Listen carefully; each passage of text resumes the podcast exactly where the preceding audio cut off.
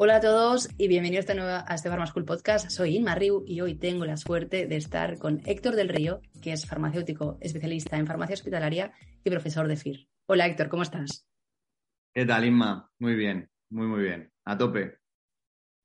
un placer tenerte hoy en el, podcast eh, y esto viene a raíz de que te vimos en un stories hablando de pues, un tema de farmacología también y nos pareció súper interesante gracias a Cristina Llorente que me dijo, oye, ¿por qué no le haces un podcast a Héctor? Y dije, pues mira, se lo tengo que preguntar. Y por esta razón estamos hoy aquí, por las redes sociales, fíjate, ¿eh? Pues sí, es que eh, es un mundo que, de hecho yo creo que está en auge, que todo el mundo ahora tiene representación en, redes sociales, ¿no? Tiene algún perfil, aunque sea personal, eh, algunos también lo tenemos profesional, y, y, bien utilizadas creo que puede ser una herramienta muy buena precisamente para esto, para conocer gente y, poder hacer este tipo de actividades. Así que me alegra mucho que, a través de las redes sociales hayamos podido extraer esa parte positiva y haber sacado un, buen provecho. Totalmente. Aparte haces un muy, muy buen trabajo en tus redes, tienes muchísimos seguidores, te pueden seguir en Lector Pharma eh, y aprendemos en todos los aspectos, tanto de, de farmacia como también pues de, la vida un poco en general, ¿no? Eh, cómo plantearse los objetivos, cómo trabajar bien y prepararse unas oposiciones. Eh, Héctor, eh, queríamos hoy pues hablar un poco de, la farmacología, ¿no? De esta asignatura que yo creo que pues, es una de las más queridas, pero también odiadas de la carrera, ¿no? Pues sí, de hecho muchos alumnos empiezan ya, cuando empezamos la farmacología, que es una de las asignaturas que explico en la academia, eh, muchos alumnos me dicen, ostras, yo esta asignatura en la carrera es que no había manera, se me, se me cruzaban o no. Y yo creo que, por eso a veces es un poco la más odiada. Hay gente que le tiene un poco de paquete a la farmacología, pero creo que, el problema es el enfoque, que quizás no se hace bien el enfoque en la carrera o, no se consigue estimular a la gente eh, o, o picar un poco a la gente para que encuentre pues esas, esos aspectos positivos de la farmacología. Y, si conseguimos motivar al alumno, creo que puede ser incluso una asignatura eh, muy querida, una de las asignaturas, de hecho, más rentables también de cara a una oposición, porque cuando tú te aprendes las cosas con lógica y las consigues encajar bien en tu cabeza, las preguntas, al menos en la oposición de farmacología, son muy directas. Entonces, es una asignatura muy rentable de cara a contestar preguntas pues en, este caso en el FIR. Y, creo que para hacer ese buen enfoque y, que la asignatura sea agradable, creo que, hay que hacer dos cosas principalmente, o que hay que enfocarse en, dos aspectos. El primero es que hay que tener una buena base de fisiología, de fisiopatología, de hecho. Creo que es importantísimo. Y algunos ejemplos de esto, pues es que si tú dominas bien la nefrona, por poner un ejemplo, la nefrona, sabes dónde está cada transportador, en, el asa ascendente de Henle, pues hay un transportador muy importante, sodio potasio dos cloruros, si te vas luego al túbulo distal hay otro también muy importante, si sabes dónde está cada transportador, puedes saber dónde ubicar a cada uno de los fármacos. Por ejemplo, la furosemida, que es un diurético del ASA, que, yo prefiero llamarla furasamida, porque así te acuerdas de que es un, un diurético del ASA, pues esta actúa en el transportador del asa ascendente de Henle. Entonces ya, ya te, puedes olvidar de, tener que ubicarla porque ya la tienes ubicada, si conoces bien pues, cómo funciona la nefrona. Y así muchos otros ejemplos. No me quiero extender mucho, pero si sabes muy bien lo que ocurre en la insuficiencia cardíaca congestiva y sabes los mecanismos que se ponen en marcha, se, activa el sistema renina-angiotensina-aldosterona, se activa mucho también el sistema nervioso simpático, todo ello para intentar compensar que el corazón no está funcionando bien. Pues luego te vas a la farmacología y es simplemente, en gran parte, quitar de en medio esos mecanismos compensatorios que aparecen en la insuficiencia cardíaca y que literalmente están agobiando todavía más al corazón de ese paciente. Y por eso usamos los YECAS, por eso usamos los ARA2, en ambos casos van a ir en contra, a quitar de en medio la sobreexpresión del sistema renina-angiotensina-aldosterona. Usamos los beta-bloqueantes para ponerle al corazón a dosis bajas, al corazón unos auriculares para que deje de oír los gritos constantemente del sistema nervioso simpático. Y utilizamos, por ejemplo, también los diuréticos para quitar ese exceso de líquido que la aldosterona hace que tengamos en este tipo de pacientes. Y así podríamos seguir con muchos ejemplos, ¿no? Pero creo que es muy importante tener una buena base de fisiopatología. Sin duda. Bueno, y aparte yo creo que eres profesor también de fisio, ¿no?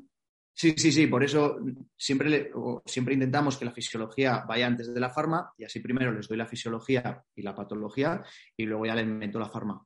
Eh, de hecho, en farma les voy haciendo pequeños recuerdos de, ¿te acuerdas del corazón, de esto? ¿Te acuerdas de, los, eh, de la nefrona, de este tema? Porque creo que así es mucho más fácil. Es como tener ya la base sobre la que poner los fallos, fisiología y patología, y a su vez el arreglo, que es poner el fármaco. Es, un poco, eh, me parece que es como muy, muy lógico, una, una secuencia lógica.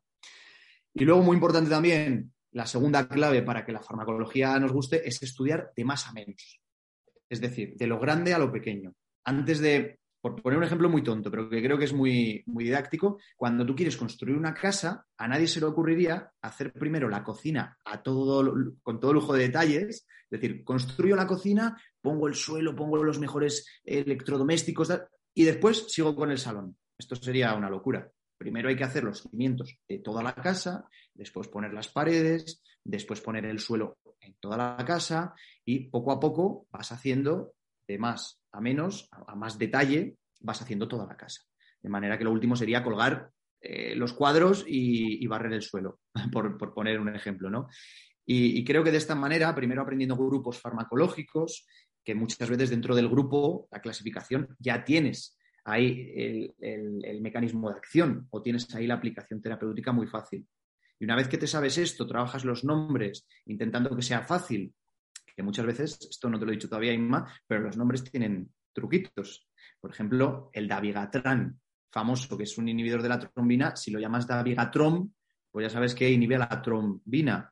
O el rivaroxaban, que lleva dentro la X y la A, rivaroxaban, es un inhibidor del factor 10 activado. Otro truco. Eh, el sintrom, aquí, eh, aquí se les fue la olla y dijeron, vamos a ponerle un nombre muy fácil al, al acenocumarol. ¿Qué es lo que hace en tu cuerpo? Te deja sin trombos, ¿no? Pues ya está, sin trom, así lo vamos a llamar. O sea que luego les buscas a los nombres eh, de los fármacos, les buscas ahí un poquito la vuelta y muchas veces tienes trucos para, para poder aprenderlos. Esto sería lo primero, clasificación y nombres. Y luego ya iríamos a algún detalle preguntable, como reacciones adversas raras, cosas así, y, poco a poco iríamos profundizando. Pero hay que ir de más a menos. Oye, que bueno, me ha gustado mucho lo del síndrome y de nombres así eh, pues, originales, porque, oye, tendrías que hacer un, libro del diccionario de los nombres de los medicamentos. Creo que, que, estaría muy, muy, muy divertido, Héctor. Mira, tienes ya trabajo para el verano. Bueno. bueno, y tú que nos ves, ves a los recién mm, graduados em, de farmacia em, y ves que, bueno, pues acaban de salir de la carrera y en principio tienen que saber muchísimo. ¿Cómo los ves? ¿Tú crees que volveríamos a probar farmacología una vez? es una buena pregunta, ¿eh? fíjate, voy a contestar con mi propio ejemplo. Yo creo que no habría vuelto a, probar farmacología si no la hubiese vuelto a estudiar. Yo recuerdo cuando salí en quinto de carrera que, que me sentía muy, muy perdido, me sentía un poco pez.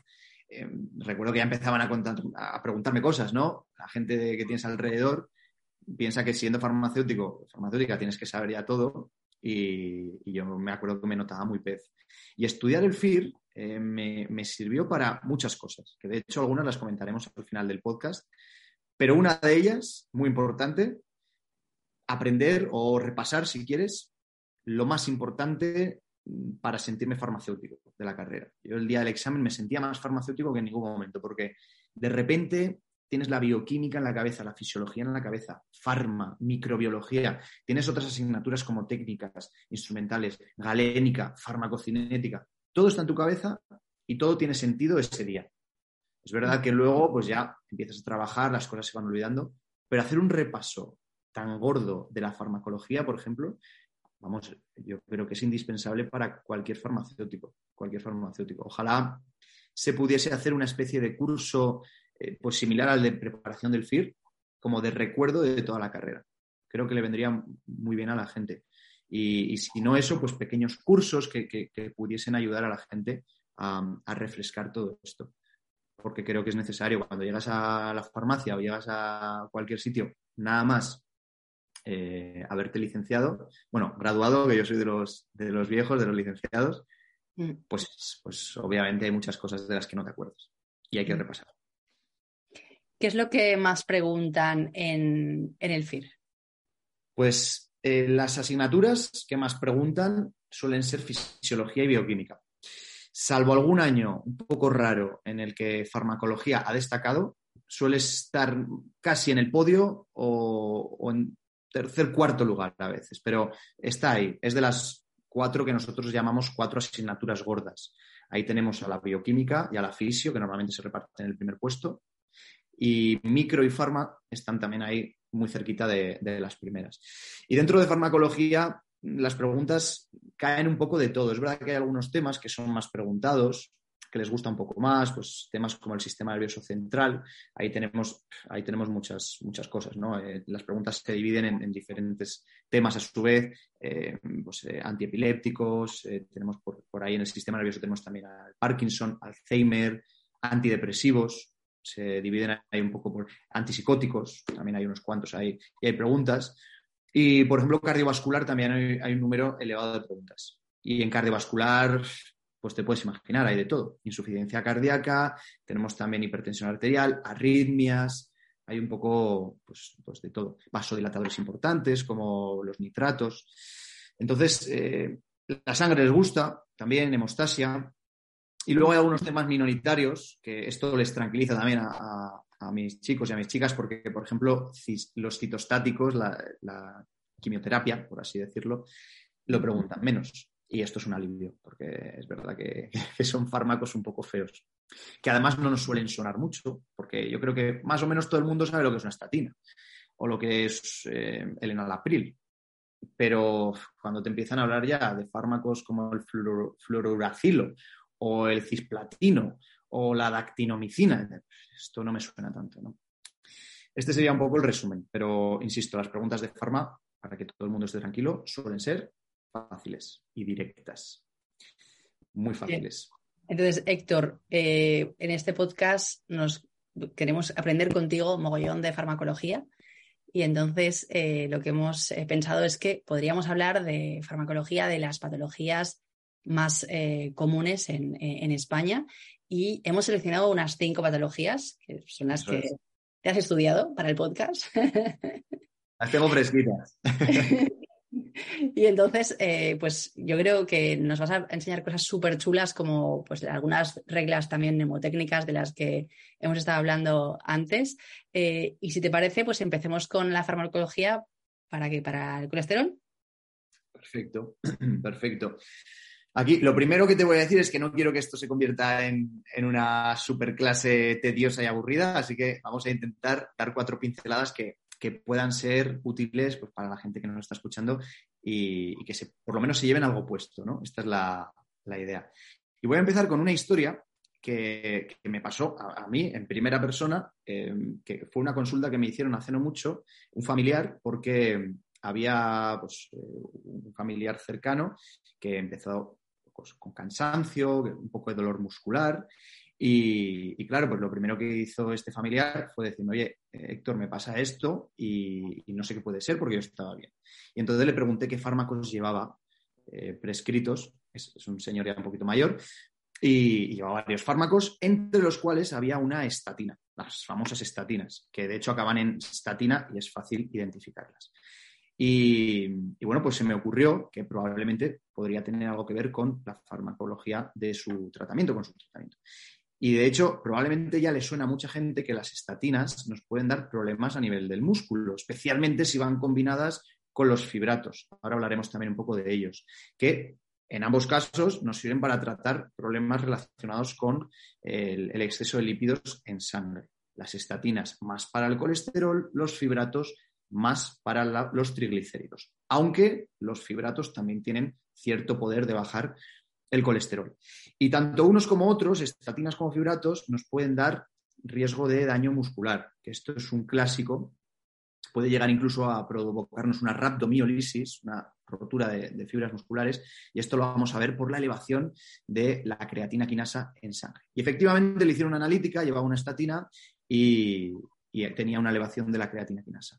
Y al final era esto, lo que le estaba pasando, ese cansancio, ese dolor muscular, era por las estatinas. Le redujeron la dosis y todo como, la seda, como algo importante que tenemos que vigilar pues, a, nuestros pacientes, a nuestros familiares. Muy rápidamente, por un lado, colesterol, estatinas, como simvastatina, lovastatina, rosuvastatina y varias. Tenemos también la ecetimiba, que esta le suena un poquito menos igual a la gente. La ecetimiba, el mecanismo de acción es muy curioso porque inhibe la absorción de colesterol desde el intestino, la ecetimiba. Y actúa en un receptor que se llama NPC. NPC. Es muy fácil de recordarlo si piensas en lo que le dice la ecetimiba al colesterol en el intestino. NPC, no pases colesterol. Se pone así y le dice, no pases colesterol, de manera que no se absorbe, gracias a la ecetimiba eh, y con este mecanismo de acción, el colesterol. Y luego, por último, también para reducir el colesterol tenemos los secuestradores de ácidos biliares. Y aquí también es muy importante la fisio, porque todo lo que empieza por cole está referido a las sales biliares en fisiología. Por ejemplo, el colédoco, por ejemplo, una colestasis, que sería una detención del flujo biliar. Si es en el colédoco, pues colédoco, eh, si, es una piedrita en el colédoco y, eso me lleva a colestasis, una colédoco-litiasis, cole. Y los fármacos empiezan por cole, secuestradores de ácidos biliares como colestiramina, colesevelam, colestipol. Esa es la clave para decir, vale, lo relaciono con que secuestran las sales biliares y además empieza por cole, así que bajarán el colesterol. No tiene mucha pérdida esto. Importante. No me meto tampoco en los efectos adversos mucho, pero pensemos que si no están los ácidos biliares, porque los secuestramos, no hacen su acción y por tanto no podremos absorber grasas. Y las grasas se van hacia las cacas y tendremos esteatorrea. Muy importante esto. No voy a entrar mucho porque si no, yo me lío aquí y no paro. Y luego en la hipertrigliceridemia tenemos principalmente los fibratos. Y hay muchos nombres también llevan lo de fibr, por ejemplo, el gen fibrocilo, el fenofibrato, lleva lo de fibrato también.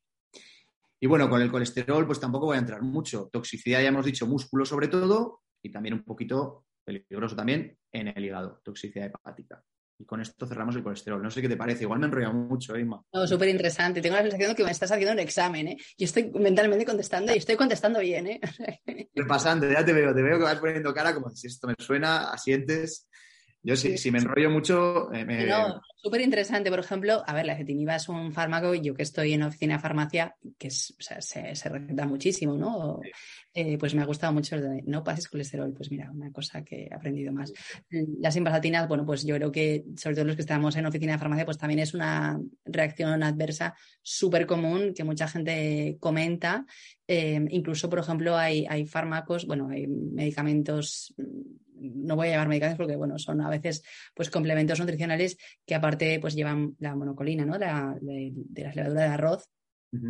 Y también le meten un poco de coenzima Q10, pues para evitar sobre todo pues esto de, las rampas, ¿no? O, eh, Los calambres. Exacto, y, bueno, y, está bien.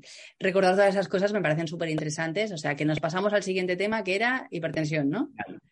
Hipertensión arterial, eso es. Hipertensión arterial, que me encanta cuando leo hipertensión arterial idiopática, porque los sanitarios eh, tenemos ese puntito de orgullo eh, y, cuando, pues en su día alguien dijo, es que esta enfermedad no tengo ni idea de dónde viene, y dijo, pues la vamos a poner idiopático. Si no sabemos de dónde viene, idiopático, que suena muy técnico y parece que dominamos.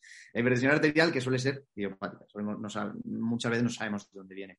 Pero sí que podemos pensar en eh, cuáles son los mecanismos que nos pueden llevar a tener hipertensión arterial. Y básicamente ahí te pones a pensar y dices, bueno, pues puede ser que el corazón, el sistema nervioso simpático esté haciendo que el corazón pues, esté apretando un poco más y entonces sube la presión arterial. ¿no? Esto relacionado con el gasto cardíaco y la fórmula de la presión arterial. Luego tenemos el sistema renina, angiotensina, aldosterona por ahí. Tenemos también el concepto de volemia, cantidad de líquido en sangre. Eh, tenemos también a los receptores alfa-1 aumentando eh, la, resistencia periférica. Con todo eso, si la fisio la tienes más o menos ahí en mente, te puedes ir a la farmacología. Y entonces, para reducir la volemia y por tanto la presión, diuréticos.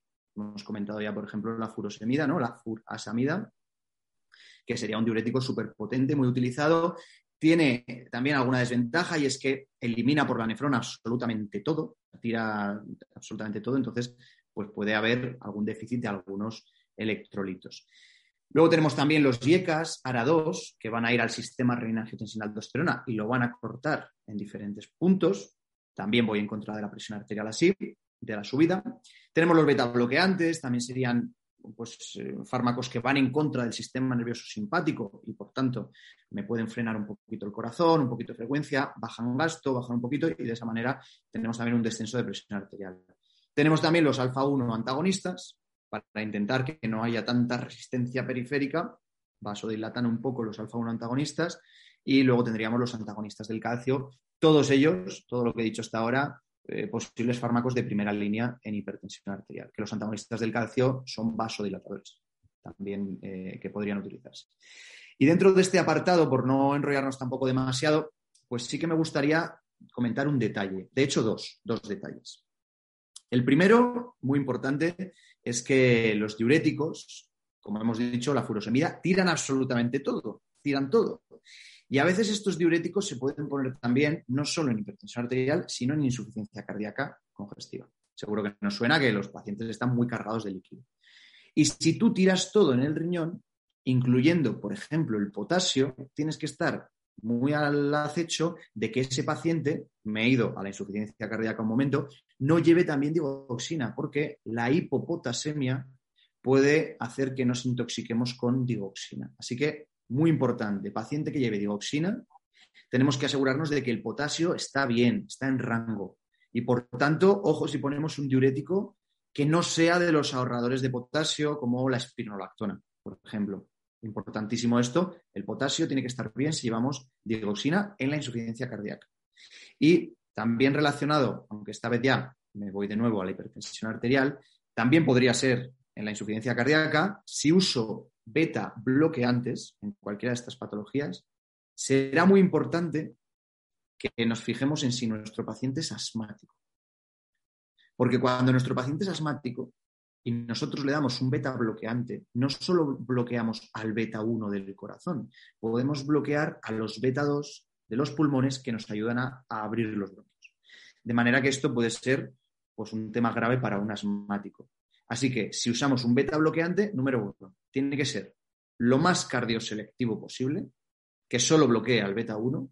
Y aún así, si podemos elegir uno que sea, además de beta 1 bloqueante, beta 2 agonista, esto ya sería la pera. Y ese lo tenemos en la palabra dice, dilevalol y celiprolol. Estos son beta 1 bloqueantes y beta 2 agonistas. ¿vale? Como un, detalle que me, parece interesante destacar. No sé si se ha oído bien, porque yo, yo no te he oído bien. Si puedes volver a, repetir el nombre, sobre todo. Sí, sí, sí. Eh, los beta bloqueantes, que son eh, beta 1 bloqueantes y beta 2 agonistas, son dilevalol y celiprolol. Dile y celiprolol. En la palabra dice lo tienes todo. Dilevalol y celiprolol. Importante. Los asmáticos. Has visto que esta no me la sabía, ¿eh? Has visto que... No, no, esta, esta, es, muy, esta es muy de detalle, ¿eh? Esta, es de típica pregunta FIR que dices, aquí me quieren pillar.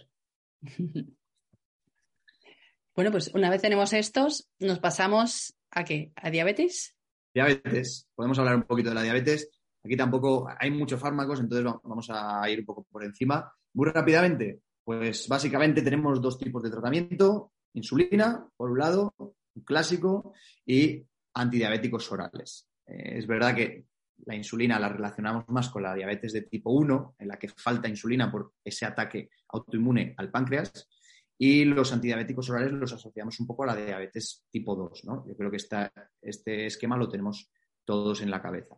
Aún así, la insulina se puede eh, utilizar también en, en, en diabéticos de tipo 2 y los antidiabéticos orales en los tipo 1. Nos ayuda se pueden ayudar la insulina a los antidiabéticos y al revés, se pueden echar una mano. En general, insulinas, dos tipos, rápidas y, lentas. Las rápidas yo creo que más o menos le suenan a mucha gente. Tenemos la Lispro, la Spark, la glulisina. Te he perdido un momento. Inma. Estoy, estoy. Vale, estás por ahí, perfecto. Vale, te, he perdido brevemente, pero si estás por ahí me quedo tranquilo. Bueno, pues de las insulinas, las rápidas, muy rápido, Lispro, Aspar, Glulisina, y de las lentas son fáciles de, aprender. Y de hecho si cae una en el examen es fácil que la, la identifiques, porque hay una que se llama detemir, que suena como a detención, a detener, detemir. Eso suena a lento, detención. La otra se llama glargina, que le quitas la G y te queda largina, de larga, te lo está diciendo el nombre, largina. Y luego está la más nueva y la que dura más, que es la de Gludec. La de Gludec sería la más lenta de todas. Esa pues, le tenemos que meter un poquito de memoria. Y de los antidiabéticos orales, muy rápido. Tenemos sulfonilureas, que nos ayudan a sacar insulina hacia la sangre, aprovechándose del mecanismo natural, no voy a entrar ahora en el mecanismo de acción eh, o en el mecanismo natural de la célula beta, pero en resumen, la célula beta tiene un mecanismo de acción para liberar insulina y las sulfonilureas potencian ese mecanismo de acción, lo activan, de manera que liberamos más insulina. Y de ahí sacamos una conclusión. Las sulfonilureas nos pueden dar hipoglucemia. Las meglitinidas estas nos ayudan a hacer algo muy similar a las sulfonilureas. Son como unas sulfonilureas mejoradas. Así que también nos pueden dar hipoglucemias. Son las que acaban en glinida. Importante. Luego nos vamos a otro grupo, el más importante de todos, las biguanidas. Y aquí me detengo un momentito. En las biguanidas está eh, la clásica metformina, que es primera elección, la metformina, que para acordarnos de alguna cosa importante, pues lo primero, la metformina Primera línea, nos puede dar, lo dicen algunos pacientes, sabor metálico. Empieza por metformina, por algo, sabor metálico. Pero espera, que es que además un efecto adverso muy peligroso es que te pueden dar acidosis metabólica, que también lleva el met de metformina. Facilito. Y además esta no hace que se libere más insulina, sino que, entre otras cosas, lo que hace es aumentar el metabolismo de la glucosa a nivel celular aumenta el metabolismo. Así que con lo de MET, de metformina, ya tienes mucha información de la metformina. Luego tenemos las glitazonas, las la pioglitazona, por ejemplo, que no vamos a entrar mucho para no, alargar el podcast, y tanto las biguanidas como las glitazonas no dan hipoglucemia. Y luego me voy a centrar sobre todo en dos grupos, muy rápido, los que tienen que ver con las incretinas. ¿Te suenan lo que eran las incretinas, esas hormonas intestinales? Seguro que si te recuerdo un poco lo que hacen, te vas a acordar. Fíjate lo que ocurre y lo listo que es nuestro intestino. A mí hay un, pastel que me gusta mucho que son los tigretones. ¿Te suenan los tigretones? Yo sí. me gustan mucho. Y de hecho en clase lo digo tantas veces que los alumnos muchas veces me traen al final de las clases unos tigretones de regalo. En plan eres tan pesado que te traemos tigretones. Resulta que cuando tú te comes un tigretón, las células que están en el intestino se dan cuenta de que en breve va a haber glucosa en sangre, en cuestión de segundos, de minutos. De manera que esas células intestinales secretan a la sangre las incretinas. Y esas incretinas van corriendo por la sangre hasta el páncreas y le dicen, oye páncreas, que sepas que hay un tigretón en el intestino. De manera que en nada va a haber glucosa en sangre. Así que ves sacando ya a la sangre insulina. Las incretinas, por tanto, son un mecanismo fisiológico, una comunicación del intestino con el páncreas para ir estimulando la síntesis y liberación de insulina. Y aquí tenemos varios grupos, no voy a entrar, que o bien son miméticos de las insulinas, perdón, de las incretinas, o análogos, o lo que hacen es prolongar la vida media de las incretinas naturales, inhibiendo a la enzima que las degrada, que es la DPP4 que como digo, pues no voy a entrar tampoco mucho, pero a quién no le suenan las gliptinas, las gliptinas, la sitagliptina. Estos fármacos inhiben la degradación de estas incretinas tan guays que acabamos de contar, que van al páncreas y le dicen, venga, libera insulina. Así que, en resumen, estos fármacos ayudan a que haya más insulina. Y luego, por último, comento brevemente los inhibidores del de, eh, transportador renal de reabsorción de glucosa. Estos inhibidores, las gliflocinas, las, que acaban en gliflocina, en pagliflocina, por ejemplo. Estos fármacos inhiben la reabsorción renal de glucosa, de manera que la glucosa va a la orina. Problema, infecciones, diuresis osmótica porque arrastramos agua y poliuria. Eh, no son los de elección. Y con esto acabo este apartado. Eh, no quiero tampoco meterme mucho más. Podríamos hablar un poquito, yo qué sé, pues de la hemoglobina glicada y así, pero esto si quieres, pues para otro día, algún día que hablemos. Madre de Dios, porque yo creo que, Héctor, estoy mirando aquí, madre, o sea, la gente tendrá que venir con apuntes a, escucharte, ¿eh? con libretas y con boli, porque está siendo súper interesante, estás contando cosas, muchas reglas mnemotécnicas para que recordemos y que cuando estemos dispensando los productos, pues nos acordemos de, esto. Yo no sé si la gente estará preparada para escuchar tantas cosas o no, no lo sé.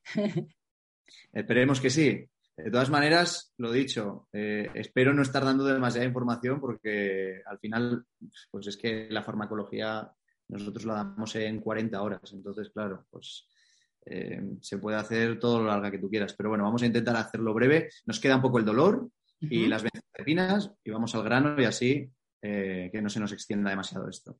Perfecto. ¿Vale? Pues nada, el dolor rápidamente. AINES por un lado y opiáceos por otro lado. De los AINES, un detalle importante de cada uno de ellos. Salicilatos, simplemente acordarnos de que la aspirina, por ejemplo, tiene efecto antiagregante y que en los niños, ojo, porque nos puede dar este síndrome de Reye característico famoso, así que vamos a intentar evitarlo en niños. Del paracetamol, también muy rápido, no es antiinflamatorio. En algunos libros dice moderadamente antiinflamatorio, nos olvidamos, no es antiinflamatorio.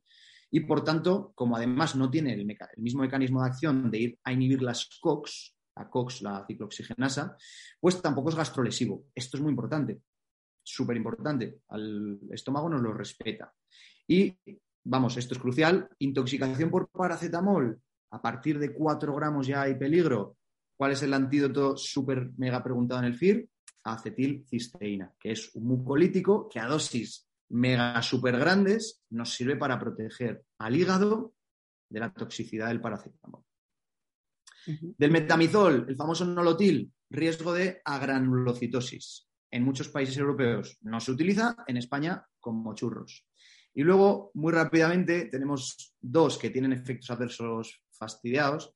El piroxicam, por ejemplo, piros, fuego, piroxicam, nos suena a fuego, muy gastrolesivo. Y el ketorolaco, Incluso está descrito que te puede dar una perforación intestinal. Y dices, ¿cómo me acuerdo yo de que el ketorolaco te puede dar una perforación intestinal? Muy fácil. Seguro que este nombre lo puso un aficionado a los Sanfermines. Y viendo un encierro dijo, vaya perforación intestinal por ese toro. Y entonces dijo, pues ¿cómo voy a llamar a este fármaco? ¿Qué toro, laco? Y así era fácil acordarse de la perforación intestinal, la gastrolesividad que puede dar el ketoro, la toro. Y por último, los coxibs, rofecoxib, etcétera, que estos son muy selectivos de la COX-2, pero nos dan trombos.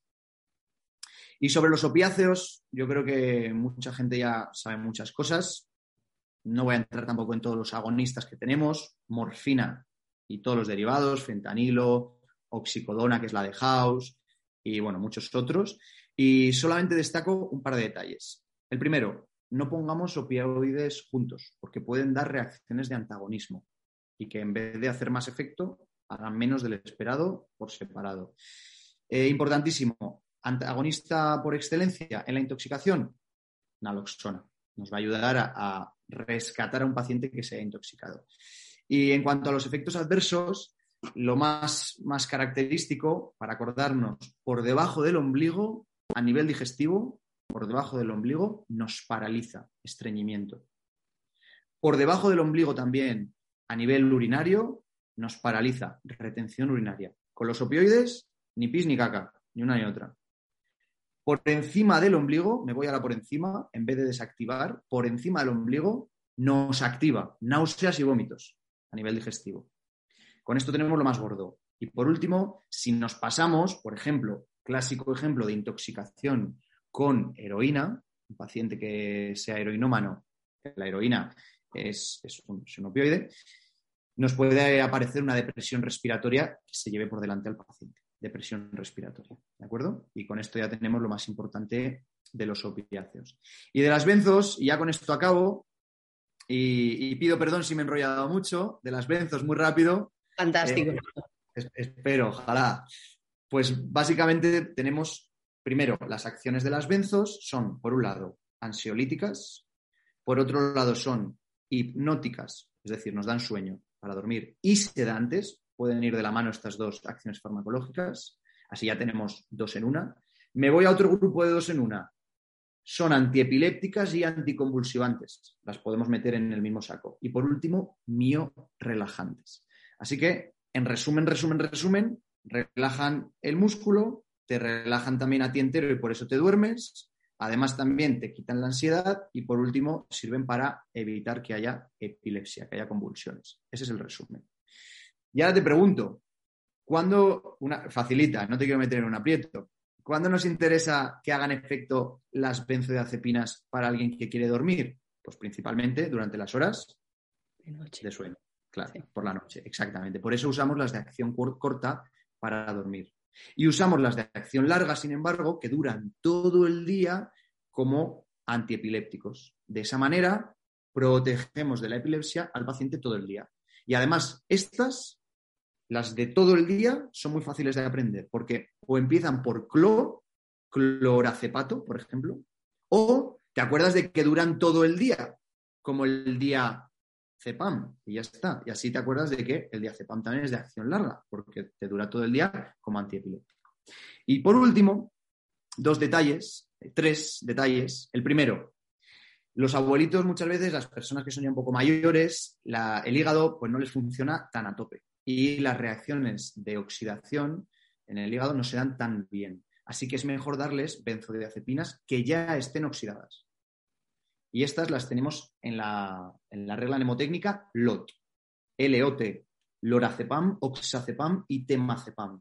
Las eliminan mucho mejor los pacientes que ya tienen cierta edad.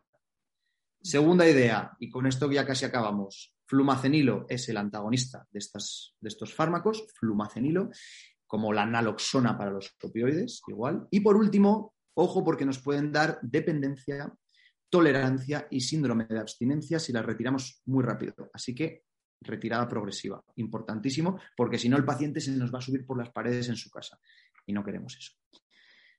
Y, ya está, Inma. Eh, vaya, esto ha sido como una clase de farmacología, pero ultra express, ¿eh? Espero que no, haya nadie roncando en su casa ahora mismo. Eh, felicidades porque la verdad es que ha sido súper interesante. Aparte, o sea, son cosas que nos encontramos en el día a día. De hecho, ayer eh, estaba en la farmacia y vino un chico joven, unos 30 años, y le habían recetado uh, lorazepam, bueno, marca comercial, y se tomaba cuatro al día. Yo me quedé un poco sorprendida, bueno, pues había una, una, causa detrás, ¿no? Que estuvimos hablando un buen rato, porque todo el tema de salud mental es un tema que en la farmacia también nos encontramos muchísimo y cada vez más. Y, bueno, pues también es súper interesante lo que has contado de los diferentes tipos, etcétera, y con las reglas mnemotécnicas que nos has dicho, vamos a triunfar en el, en el mostrador. O sea, que fantástico, Héctor. Y todo esto, eh, yo creo que bueno, tú has, eh, sido una persona realmente pues, eh, ejemplar ¿no? en, cuanto, en cuanto al FIR. Eh, hemos estado hablando antes porque te he preguntado, oye, tú eres de las que sacabas muy buenas notas en la carrera y me has dicho que, que no, ¿no? Bueno, normal. Normal, ¿no? O sea, alguna, matrícula, sobresalientes, notables, aprobados, ¿no? Igual incluso algún día fuiste a septiembre, no lo sé. Yo, yo...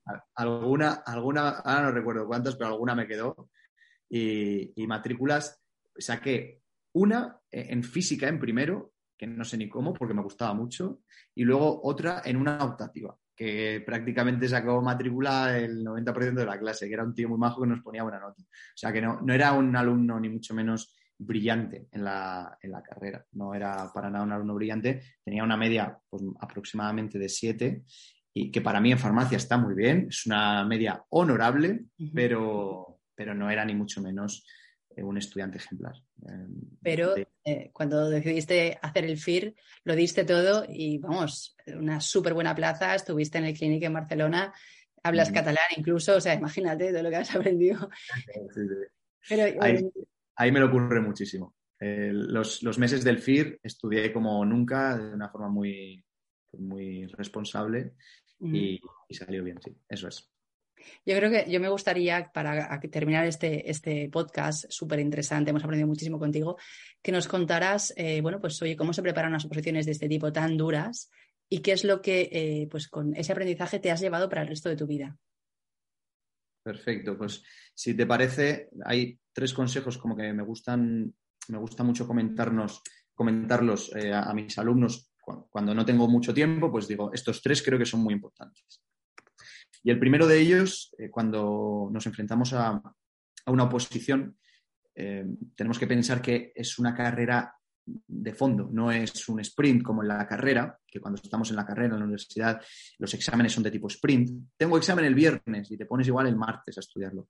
Aquí no, esto es una carrera de fondo. Entonces, es muy importante para no perder el norte marcarse objetivos a corto plazo, lo más cortoplacistas posible. Eh, me tengo que estudiar esto hoy por la mañana. Me tengo que estudiar esto hoy por la tarde y que ese sea tu objetivo, mm, pero vamos, eh, vital ese día porque de esa manera vas cumpliendo poco a poco objetivos y vas acercándote más a tu meta final. Eh, hay una entrevista que le hacen a Will Smith eh, hace ya unos años en la que dice esto, lo dice de una forma que a mí me gusta mucho, y es que le preguntan, oye, ¿tú cómo has hecho para llegar tan lejos? Y dice, mira, yo mm, sigo el consejo que me dieron una vez mis padres, que es poner un ladrillo de la forma más perfecta posible y hacer eso cada día, en lugar de querer hacer directamente ya una casa pongo un ladrillo, lo pongo muy bien y así, poco a poco, cuando, pase el tiempo, tendré, como dice en la entrevista, un muro. Conseguiré construir un muro. Eh, más o menos algo parecido, dice también Luis Fonsi en la canción de Despacito. Despacito, suave, suavecito, ¿no? Eh, los vamos pegando poquito a poquito, los ladrillos. Dice algo parecido, pero con un poco más de, de ritmo. Súper buena idea y la primera que te cuento. Segundo, Descanso, segunda idea, descanso. El descanso es tan importante como el estudio. Esto no se lo dicen a todo el mundo y creo que es súper, eh, vamos, es crucial, es importantísimo. Descanso, primero, intraestudio. Durante la mañana hay que descansar un poquito en algunos momentos. Una hora tope, descanso cinco minutos. Una hora tope, descanso cinco minutos. Descanso también intradía, al mediodía, por ejemplo. Al final del día, dormir bien, Descanso también, súper importante, y con este cabo, semanal. Un día a la semana, por ejemplo, el domingo, hay que olvidarse de la oposición. Esto es fundamental. Y quien no lo haga, muy probablemente no conseguirá su objetivo. Y por último, eh, lo podemos eh, titular este último punto con una palabra, eh, un verbo, relativizar, y es que muchas veces cuando estamos metidos en una oposición, eh, nuestra mente tiende a pensar que somos eh, pues, desgraciados, que estamos con mucho estrés encima, que si no lo sacamos se va a acabar la vida. Y, creo que preparar una oposición es un momento muy bueno en el que te dedicas a ti, a, tu vida, a tu profesión y que realmente es algo muy positivo poder tener tiempo para esto. Y cuanto más seamos conscientes de este tema y quitemos peso a tener una mala nota en un simulacro, tener un mal día de, estudio, cuanto más conscientes seamos de todo esto y cuanto más consigamos mantener una mente positiva, de, aceptación de que es una etapa un poco dura, pero es algo bueno para nosotros, mucho mejor. Mente positiva no quiere decir estar todo el día rollo Mr. Wonderful, para nada, sino de, oye, estoy en algo importante, voy a intentar estar a tope, voy a intentar mantenerme estable durante todo este tiempo. Y termino con esto, Inma. Cuando un coche tiene que subir una cuesta, gasta mucha gasolina. Cuando el coche baja una cuesta muy pronunciada, gasta muchos frenos. Cuando menos gasta es cuando mantiene una velocidad de crucero y se mantiene estable. Esa es la idea que tenemos que tener nosotros. Evitar altibajos. Mantenernos en velocidad de crucero. Fantástico. Unas ideas buenísimas, aplicables además a todo en esta vida. A, todo. A todo, eso es. Genial. Pues Héctor, ha sido un honor, un placer tenerte hoy aquí. Ha sido un podcast intenso, pero realmente que valdrá mucho la pena y con el que muchos aprenderemos y repasaremos muchas cosas y seguramente tus estudiantes estarán encantados de, de oírlo también, ¿eh? Ojalá, ojalá que sí. Ha sido un podcast un poco más técnico, pero, pero bueno, espero que, sirva para repasar a mucha gente y, desde luego que les guste. Así que nada, encantado de estar por aquí contigo.